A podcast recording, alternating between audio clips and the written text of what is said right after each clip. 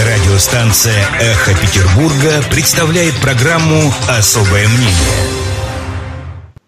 11 часов 6 минут. Меня зовут Татьяна Троянская, программа «Особое мнение». Я приветствую нашего гостя. У нас сегодня особое мнение от Льва Щеглова, доктора медицинских наук, профессора и общественного деятеля. Лев Моисеевич, добрый Доб... день. Доброе, доброе. Сегодня у нас э, на, на скамейке запасных э, Виталий Дымарский. Если что-то случится у нас с интернетом, то э, мы, Виталий Наумович всегда придет на помощь. И также напомню, что нас можно смотреть на нашем YouTube-канале «Эхо Москвы в Петербурге». Присоединяйтесь, и здесь вы можете задавать вопросы. Ну, давайте начнем с парада. А, Лев Моисеевич, пока парад не прошел, но репетиции уже а, проходят. У меня тут буквально каждый день летают а, военные самолеты, а, пугают всех. И а, вчера была репетиция, еще раз повторюсь, вечером на Дворцовой, а, в том числе юноармейцы принимали участие в этой репетиции, а потом мы услышали Наталью Башкетову, главу Роспотребнадзора, которая, в общем, осудила то, что да. юноармейцы принимают там участие. Вот да. что происходит опять какая-то несогласованность, опять какие-то противоречия. Мы с вами постоянно об этом говорим. Ну, конечно. И вот смотрите, это очень любопытно, что здесь прямо как в какой-то классической капле чистенькой и прозрачной преломляются и отражаются почти все проблемы. Проблема номер один. А, я об этом говорю с некой печалью. Общество дико расколото. Дико. Потому что, ну согласитесь, по этому вопросу есть люди, которые считают это не то, что нелепым и ненужным, а даже во время эпидемии серьезной полупреступным. Есть другие люди, которые, напротив, считают это страшно необходимым какой-то чуть ли не последний оставшийся скрепой, чтобы мы вообще как бы были тем, кем себя считаем. Ну, третий момент. И вот я бы все-таки с него начал. Мне лично, как э, сыну участника, ну не всех, а финской войны, и отечественной, покойного уже отца, и многие родственники мои прошли, мне безумно жалко этих ветеранов и стариков – которые, наверное, рады пойти. Ну, старый человек, ведь минимально это должен быть человек 94 лет. Ну, понятно же, что как он себя ощущает и чувствует. Наверное, для него это искренняя радость собрать последние силы и гордо сделать несколько шагов со своими наградами. Я могу понять, но ведь мы понимаем, что мы в ответе за них, которым уже по 94, 5, 6, по 100 лет. Это все-таки люди, даже решения которых, наверное, имеют право их близкие и любящие корректировать. Они же идут на смертельный риск, буквально. Как же так можно? А, предположим, вывернуть все так, что а давайте им эту радость подарим все-таки. Это же радостно для них. Я верю, я верю в это. Послушайте, ну это уже выть просто хочется. А ничего, что еще до сих пор, через 75 лет после войны, есть очередь на квартиры среди вот этих 95-летних людей. Это же, ну, это не просто наплевательство, это не просто гнусность какая-то. Мне кажется, это типа издевательство уже. Может ну, да, быть, когда останется в стране 50 человек, тогда среди них будет очередь, состоящая из 15 человек на квартиры. Мне кажется, что вот при такой ситуации вытаскивать э, мужественного, героического старика и ставить его под удар вируса для того, чтобы а, произошло то, что нужно вообще, мне кажется, десяти высшим чиновникам. Но это, этого понять мне не дано. Не дано. Мне безумно жалко этих стариков, которые заслуживали бы хорошего, а, приличного, достойного остатка своей жизни в отдельных квартирах с хорошей едой, обеспеченных. И через 75 лет, 75 лет прошло, говорить об этом, что оставшиеся долгожители, все, что могут получить от государства, это пройтись э, шагом среди бушующего вируса, ну, нет такой силы, которая бы убедила меня в том, что это хорошо, правильно и замечательно. Тем не менее, 200 человек каким-то образом будут найдены, а, если э, верить э, вот, властям. А, и, честно говоря, а, вот вы говорите, что не всякое желание, получается, ветерана да, нужно вот поощрять, я имею в виду в плане присутствия на параде, но мы же знаем, что некоторые родственники свято относятся к таким желаниям, и они считают, что, в принципе, парад для ветерана – это все – Понимаете, это ведь дело близких. Но мы же понимаем, что при всей любви к этим очень э, достойным и очень старым людям, их желания иногда бывают не очень адекватны. Я бы хотел посмотреть на детей и внуков старика, который вдруг бы э, вспомнил, что он был героем и сказал бы, что я зимой пойду на улицу, выйду без шапки, в одной рубашке и докажу, что я очень крепкий. Я с трудом себе представляю, чтобы любящие родные сказали бы ему, да, тебе 97 лет, конечно, ты же герой, поэтому, конечно, на улице минус 20, но ты иди, пожалуйста, в пижаме, погуляй там в тапочках вокруг дома. Мне кажется, эта аналогия вполне, ну, как бы логична. Не знаю, вокруг вирус, который лупят именно по старикам, у которых остаточные силы.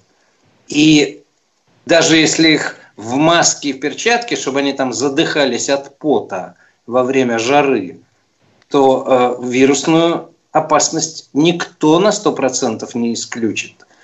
Значит, должна быть какая-то сверхидея, да? Ну вот сверх какая-то спартанская такая идея, что да, это дело очень опасное и плохое, но это ну, сверх нужно. Я не понимаю, мне пока никто еще не смог объяснить, почему это сверх нужно, чтобы люди, рискуя жизнью в прямом смысле слова, мы с вами тоже бы, если бы, к примеру, пошли, тоже бы подверглись риску. Но это так. А здесь, ну, в прямом, в прямом смысле. Зачем? Зачем? А, ну да, я думаю, что э, на этот вопрос, наверное, Владимир Путин э, попытался ответить в своей статье, а, но об этом мы чуть позже. А пока, а, как вы думаете, вы, наверное, слышали, что Алексей Навальный предложил Владимиру Путину платить э, ветеранам, а их в нашей стране осталось не так много. Вот даже Валера тут нам в чате на YouTube эту цифру написал. 60 842 участника и инвалида Великой Отечественной войны сейчас а, живы, слава богу. И а, Навальный предложил приравнять пенсию а, наших ветеранов а, к пенсии ветеранов а, побежденной страны и предложил платить 200 тысяч в месяц. Страна, как он сказал бы, не обедняла от такой суммы, потому что ветеранов не так много. Вообще до Путина эта информация как-то донесена или он даже не в курсе этого предложения?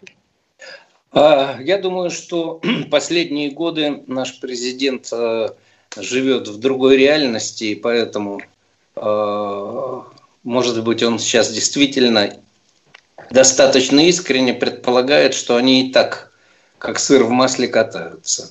Это предложение логично. Оно было бы даже логично не, не, не сейчас, а начиная с 75 лет назад, когда условные немецкие побежденные старички – раскатывали по всему миру, и мы видели их.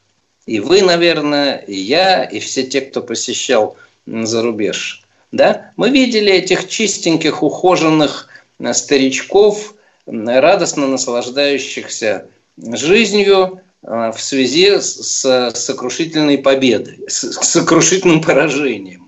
И почему-то не очень видели таких же чистых, ухоженных наших радостных старичков, наслаждающихся в связи с победой.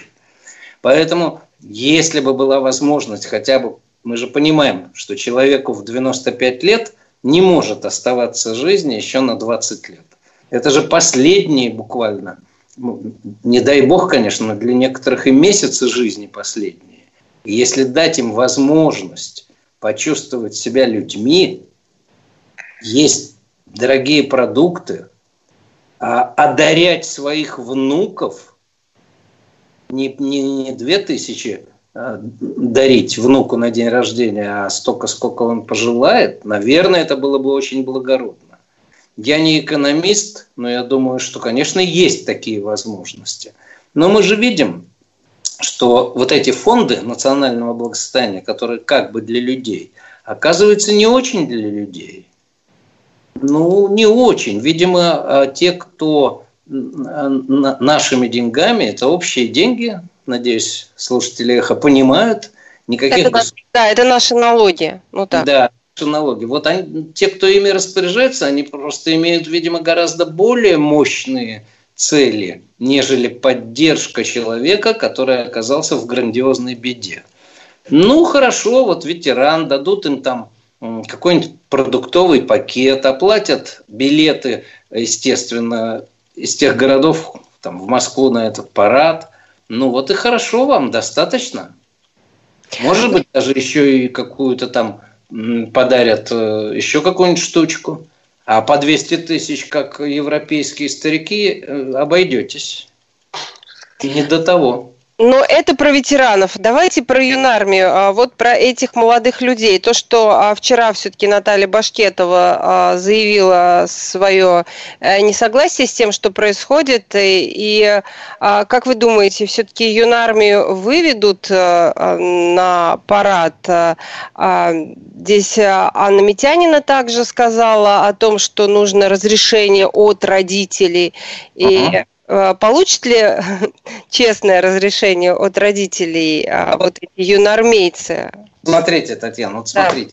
Да. Я же не случайно сказал, что здесь, как в каком-то кристалле, все какие-то наши основные проблемы. Вот смотрите, как интересно получается.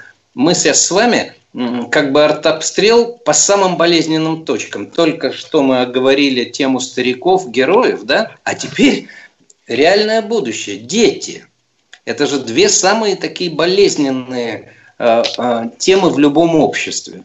Вот, но здесь, мне кажется, вот в данном случае, э, вот эта замечательная в кавычках устроенная вертикаль дает себя знать, когда президент э, часть э, компетенций и часть ответственности как бы забросил на регионы когда началась вирусная вся история. Решайте, смотрите.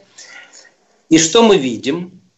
Это, в общем-то, конечно, гораздо любопытнее, чем просто болотная гладь, тина и полное отсутствие ветерка. Мы заметили, что в ряде регионов не будет никаких ни парадов, ни шествий, вот ничего. Это интересно, как посмели некоторые регионы принять такое решение? Значит посмели? Можно, значит? Нет, я, я сейчас с парадигмы того, что происходит. Я просто к тому, что, а что, знаете, как в том анекдоте, можно было? Да, да. А можно было, как только это артикулировалось. Можно было всегда, но было так выстроено все, что предполагалось, как это ты можешь пойти немножко не так, как сказала первое лицо. Исключено, ты сразу будешь уволен, растоптан, подставлен, все что угодно. Но сейчас-то губернатор понимает, что с одной стороны отмена парада у себя вызовет неудовольствие в администрации президента. Но они теперь вынуждены, как Фемида, работать с двумя чашами. Но на другой-то чаше, а вдруг я устрою и у меня будет вспышка, и у меня будет какой-то инцидент, и у меня какие-то э, трое героев Советского Союза скончаются, не дай бог, от этого. И уже при выборе вот этих чаш мы видим то, что человек за свою э, должность, за свое место волнуется так, что он должен выбрать что-то из этих двух зол. И если наш главный санитарный врач совершенно справедливо говорит, вы чего, ребята, вы вообще каким образом туда несовершеннолетние во время эпидемии? А где разрешение родителей? Это что? Это, это хорошо, но разве она как бы мотивирована такой вот э, гражданской, э, материнской, человеческой, демократической позиции. Да нет. Она прекрасно просто понимает, с кого спросят, если там будет нечто. Ты же главный санитарный врач Санкт-Петербурга. Ты куда смотрела? И опережая и избегая эти неприятности, и это очень неплохо, она вступает как бы с политическим руководством Санкт-Петербурга в противоречие. И я думаю, что в данном случае ее позиция безупречна. Я могу 45 раз вам крикнуть, что я за все хорошее против всего плохого. Я боготворю президента. Я считаю губернатора сверхгигантом. Но, дорогие друзья, вирус, COVID-19, эпидемия, дети, нет разрешения родителей. Ау! Я не собираюсь за вас потом получать по голове и очень, возможно, больно. Это, на мой взгляд, это очень неплохая история, и она показывает, что так называемая вертикаль власти, устроенная у нас и матереющая год от года, она неэффективна. Она может быть эффективна для управления в безвоздушном пространстве, когда ничего нигде не происходит, нет столкновения интересов, полный экономический какой-то благой фон и так далее. При любых коллизиях, из которых и состоит вся наша жизнь, это все начинает искрить, как оголенные провода. Это а, полезно история, которую мы видим. А, мне хочется спросить, а, а что Титов, как помните, а что Беглов? Вот он не мог принять а, такое политическое решение? Ведь ситуация с коронавирусом в Петербурге, и он это признает, очень даже нехорошая. Если в Москве там идет снижение, то в Петербурге и все не так. И если, ну, скажем, с натяжкой а, можно оправдать э, парад в Москве, то в Петербурге это вообще как, получается какой-то, ну, очень странная история. Татьяна, да, я как раз думал, что мы должны бы сегодня поговорить. В Петербурге ситуация с коронавирусом просто тягостная и очень опасная.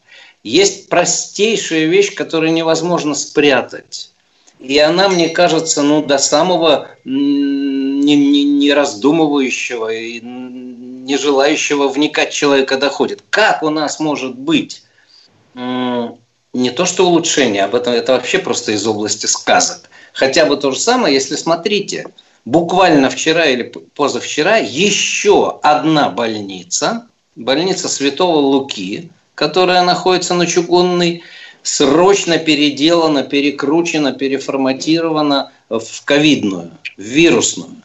Ну, это о чем это говорит? Для простого горожанина это говорит о том, что в Санкт-Петербурге ситуация плоха, больничного э, коечного фонда не хватает, продолжается переформа... переформирование, переформатирование больниц под вирус – все, не надо никакой особой статистики, не надо никаких особых споров. Это говорит, что у нас очень плохо. Теперь позиция губернатора. Вот уж, знаете, вспомнилась эта русская поговорка, правда, она связана несколько с другим, но положение хуже губернаторского. Да? Не позавидуешь ни одному губернатору, и нашему тоже не позавидуешь. Почему? Потому что, еще раз хочу сказать, у нас создана такая система власти – где любой и наш губернатор должен судорожно размышлять, что может больше не понравиться его конкретному начальству, которое не избирало его нашими голосами, а просто посадило в это кресло. И ему очень трудно, потому что Так же, как вот мы говорили о санитарном враче. Потому что отмена парада в городе номер два, в городе очень символичном для России, в городе, являющемся родиной не только президента, но и фактически 90% всей властной верхушки, ой, можно головы за это не сносить. Получив после парада, не дай бог, какую-то вспышку, какой-то инцидент грандиозный, ой, голову можно не сносить. И вот в этих мучительных попытках понять, что для него страшнее и опасней, в этих мучительных размышлениях именно не столько хозяина региона, сколько царедворца, потому что нужно угадать, где для тебя все-таки там пряник лежит, а где и кнут конкретный, и он щелкнет очень больно. Вот в этом проходят невротические размышления градоначальника. И, в общем, не позавидуешь. Не позавидуешь. Конечно же, здесь э, включится интеллект, э, склонность или полное отсутствие умения рисковать, взять на себя решение. Конечно же, прогноз. Есть люди, умеющие прогнозировать, не умеющие. И, конечно, а, а, целая цепочка консультантов, которые тебя окружают и поют тебе в уши всякие песни. Но... Вот в чем проходят муки, а не в конкретике, которая бы должна была зависеть только от того, как я найду более эффективное решение для очередной городской проблемы. Так устроена власть, к сожалению. Лев Моисеевич, вы сейчас назвали те качества, которые, мне кажется, если бы у человека они были, то они бы были, и мы их бы видели с самого начала. Невозможно такие качества скрывать. Конечно, конечно. К нашему грандиозному разочарованию я тоже я не вижу волевых качеств у губернатора или э, у его консультантов. Человек, который во время завала снегом города, планируемого, уже надоело на эту тему говорит, демонстративно выходит с лопатой, но в лаковых ботинках, ну на что он надеется? Или консультанты надеются, это что?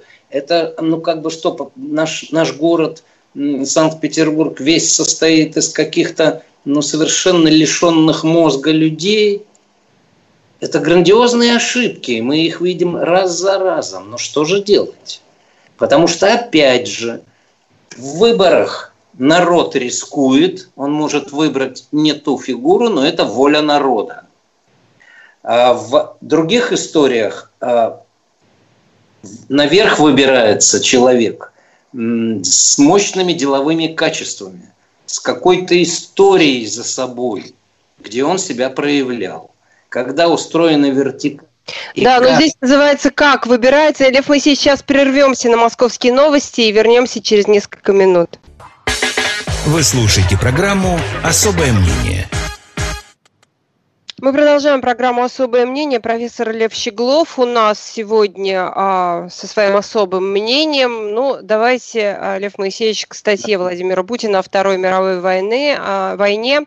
Она написана для американского журнала National Interest и а, основана, как утверждается, на архивных документах. Ну, такие фактические уроки 75-й годовщины Второй мировой войны. Ну и Владимир Путин, отвечая на вопрос, почему Россия празднует 9 мая как самый большой праздник, там и историю своей семьи рассказывает, и о том, а, для чего и почему, в общем, а, историю с Польшей, а, на тему Польши рассуждает, да, и пакт Молотова и Риббентроп.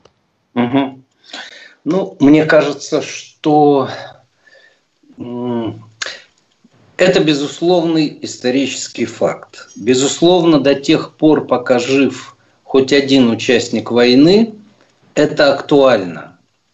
А, четыре года мучений, которые переносили все люди и на фронте, и в тылу, страшных мучений.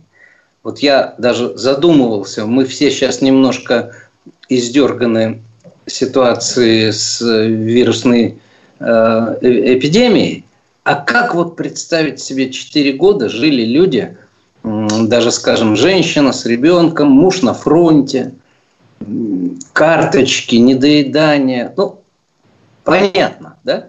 Но мне кажется, что особая актуальность может быть до тех пор, пока жив хоть один последний участник. Потом это перейдет в совершенно конкретную историю всяческих битв на Чудском озере, Куликовской, Крымской войны, где были и поражения, и победы.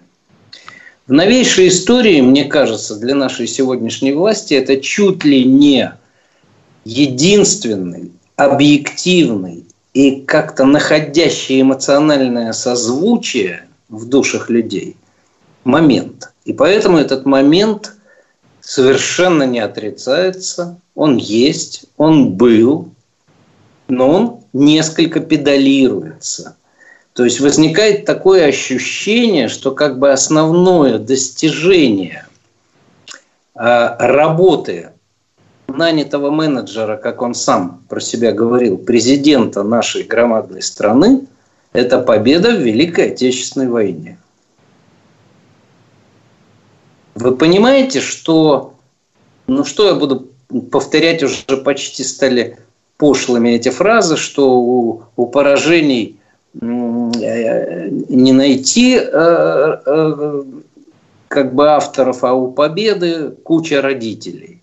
Ну да, психологически всегда хочется прислониться, идентифицироваться с тем, что как бы находит отзвук в душах, и это связано с победой все-таки. А это была реальная победа. Ценой страшной крови, страшных мучений – Никакого ни Сталина, ни Жукова, ни, ни прочих. Это была победа народа, который заплатил за нее адскую цену. Возможно, не очень понимаемую даже европейскими союзниками. Ну, это вот стиль. 10 тысяч сюда, 50 тысяч туда, бабы новых нарожают. Взять какую-то точку к определенной дате – ценой страшного напряжения, ценой страшной крови страшного количества смертей народ эту победу одержал. Ну, а может быть, нам сто... есть чем погордиться в экономике, в управлении, в государственных институциях, правах человека. Ну, нечем, я, я понимаю это. Хотя мне кажется – что при всей, в общем-то, справедливости темы, педалирование ее, ну, излишнее. Ну, излишнее. Это близко к тому, как бы, как вот тому, что, что мы уже с вами обговорили. Как вместо того, чтобы старичку-герою в 95 лет, вместо того, чтобы дать квартиру и достойные деньги, дать ему возможность помаршировать трясущимися э, от старости ногами. Лев Моисеевич, а зачем он снова вспоминает пакт Молотова и Риббентропа? Вот для чего цель этого? Мне кажется, что ему кажется, мне кажется, что ему кажется, что этим можно сплотить общество. А мне кажется, что это общий тренд сейчас, такой бенкендорфовский тренд, который сформулирован э, Володиным. Почти слова начальника охранки эпохи Николая Первого. В России сверхславная, ну я не, не, не ручаюсь за точность цитаты, но смысл точен, что в России величайшее прошлое, славное, гигантское настоящее и фантастическое, поразительное по всем характеристикам будущее. Примерно это сегодня сказал, не сегодня, а вот на днях Володин – что после Путина будет Путин, и имел в виду, он сказал, что Путин создал такие лекала, ножницами, видимо, вырезаны какие-то лекала, э, по которым Россия просто будет величайшей, гигантской, даже когда не будет Путина, страной с какими-то сверхфантастическими... Слушайте, нет, ну, я понимаю, что соратники Одиссея даже привязывали себя к мачтам, чтобы не сорваться в безумие, когда сирены пели очень сладкими голосами. Но это распевание сирен, чтобы мы вошли в некий транс такой. То есть Путин не сирена? Ну, и мы, смотрите, не привязанные, и ничего как-то. Лев Моисеевич, а вот про добровольное вхождение Прибалтики в Советский Союз, вы же ведь, наверное, помните, вот какие настроения там были а, в тот момент, когда Прибалтика еще входила в состав а, а, большого государства? А, а это есть имперскость, печальная наша имперскость, когда мы готовы даже идти против, против реальности, когда мы готовы идти против реальности, лишь бы сохранить вот этот имперский дух. Послушайте, я очень часто и в советское время, и потом бывал во всех трех республиках Прибалтики. В Эстонии у меня э, очень близкие родственники и друзья жили. Ну как может быть полностью добровольное вхождение, когда я своими ушами не один, и не десять, и не сто пятьдесят раз слышал от обычных людей, переживших в то время, что они вынуждены были войти. Но сейчас, конечно, можно рассказывать, что это полная добровольность. Ну, ну какая добровольность? Но так можно ведь сказать, что и э, Польша вошла добровольно и была разделена в 1939-м добровольно во все эти истории. Да нет, конечно. Но это еще раз хочу сказать, это не только проблема нашей власти, хотя она делает это очень топорно. Знаете, великий Шопенгауэр сказал, что у всего человечества есть только два пути. Либо жить в мире реальности, либо жить в мире иллюзий. И каждый человек хотел бы жить в мире иллюзий, что он велик, он во всем прав, он гигант. Да? Но когда человек живет в мире иллюзий, потом это заканчивается галлюцинациями и психиатрической клиникой. Когда общество живет в мире иллюзий, игнорируя реальность, оно деградирует. Любое. А потуги любой власти э, расцветить фломастерами яркими и несоответствующими серости будням, она вполне понятна. А, давайте про голосование за поправки. Уже просто приближаются эти самые э, дни. А, оппозиция до сих пор не может, в общем, определиться, идти или нет. И э, тот же Навальный с Кацем, да, у них э, в стриме у Майкла Наки был, было такие батлы, а ходить или не ходить. Навальный считает, что не стоит своей безопасностью, то есть нужно поберечь себя и не ходить. А Максим Кац считает, что нужно идти и сказать свое «нет». А вот вы для себя определились и понимаете, а вот э, идешь или не идешь, да ежедневно размышляю, бесконечные э, дискуссии со знакомыми и приятелями, понимаю обе позиции, не могу пока определиться. Вот смотрите, с одной стороны, я прекрасно понимаю, что активность лучше пассивности. И сказать «нет» всегда лучше, чем показать фигу в кармане. Безусловно. С другой стороны, я понимаю, минуточку, действительно есть реальная безопасность, которую власть презрела – ну, в силу своих просто прагматических задач. Но она же есть. Значит, ты подвергаешь риску себя и другого. И второе, для меня тоже довольно важное. То, как сегодня проводится это непонятное мероприятие, я не знаю, как его даже назвать, что это такое. Это же не референдум, который именно является законным для изменений в Конституции. Значит, это вообще незаконное мероприятие участвовать в незаконном мероприятии странновато. А то, что происходит неделя, можно по электронным в Новгороде Нижнем и в Москве. На дом тебе принесут, приползут, в форточку засунут. Слушайте, ну это же совершенно понятно, что так, такое поле для фальсификаций. И паспорт с двух метров будет прочитан. То есть тут окулисты поработали очень мощно. Послушайте, а если мне завтра скажут, что я должен участвовать в мероприятии, но при этом я должен прокукарехать и на четвереньках зайти в этот... Послушайте, ну а немножко есть же собственное достоинство какое-то.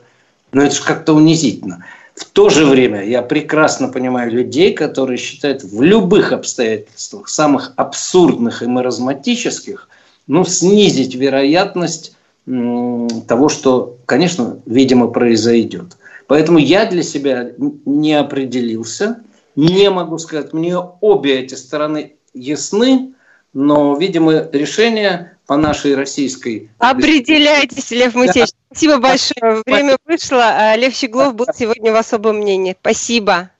Пока. Вы слушали программу «Особое мнение».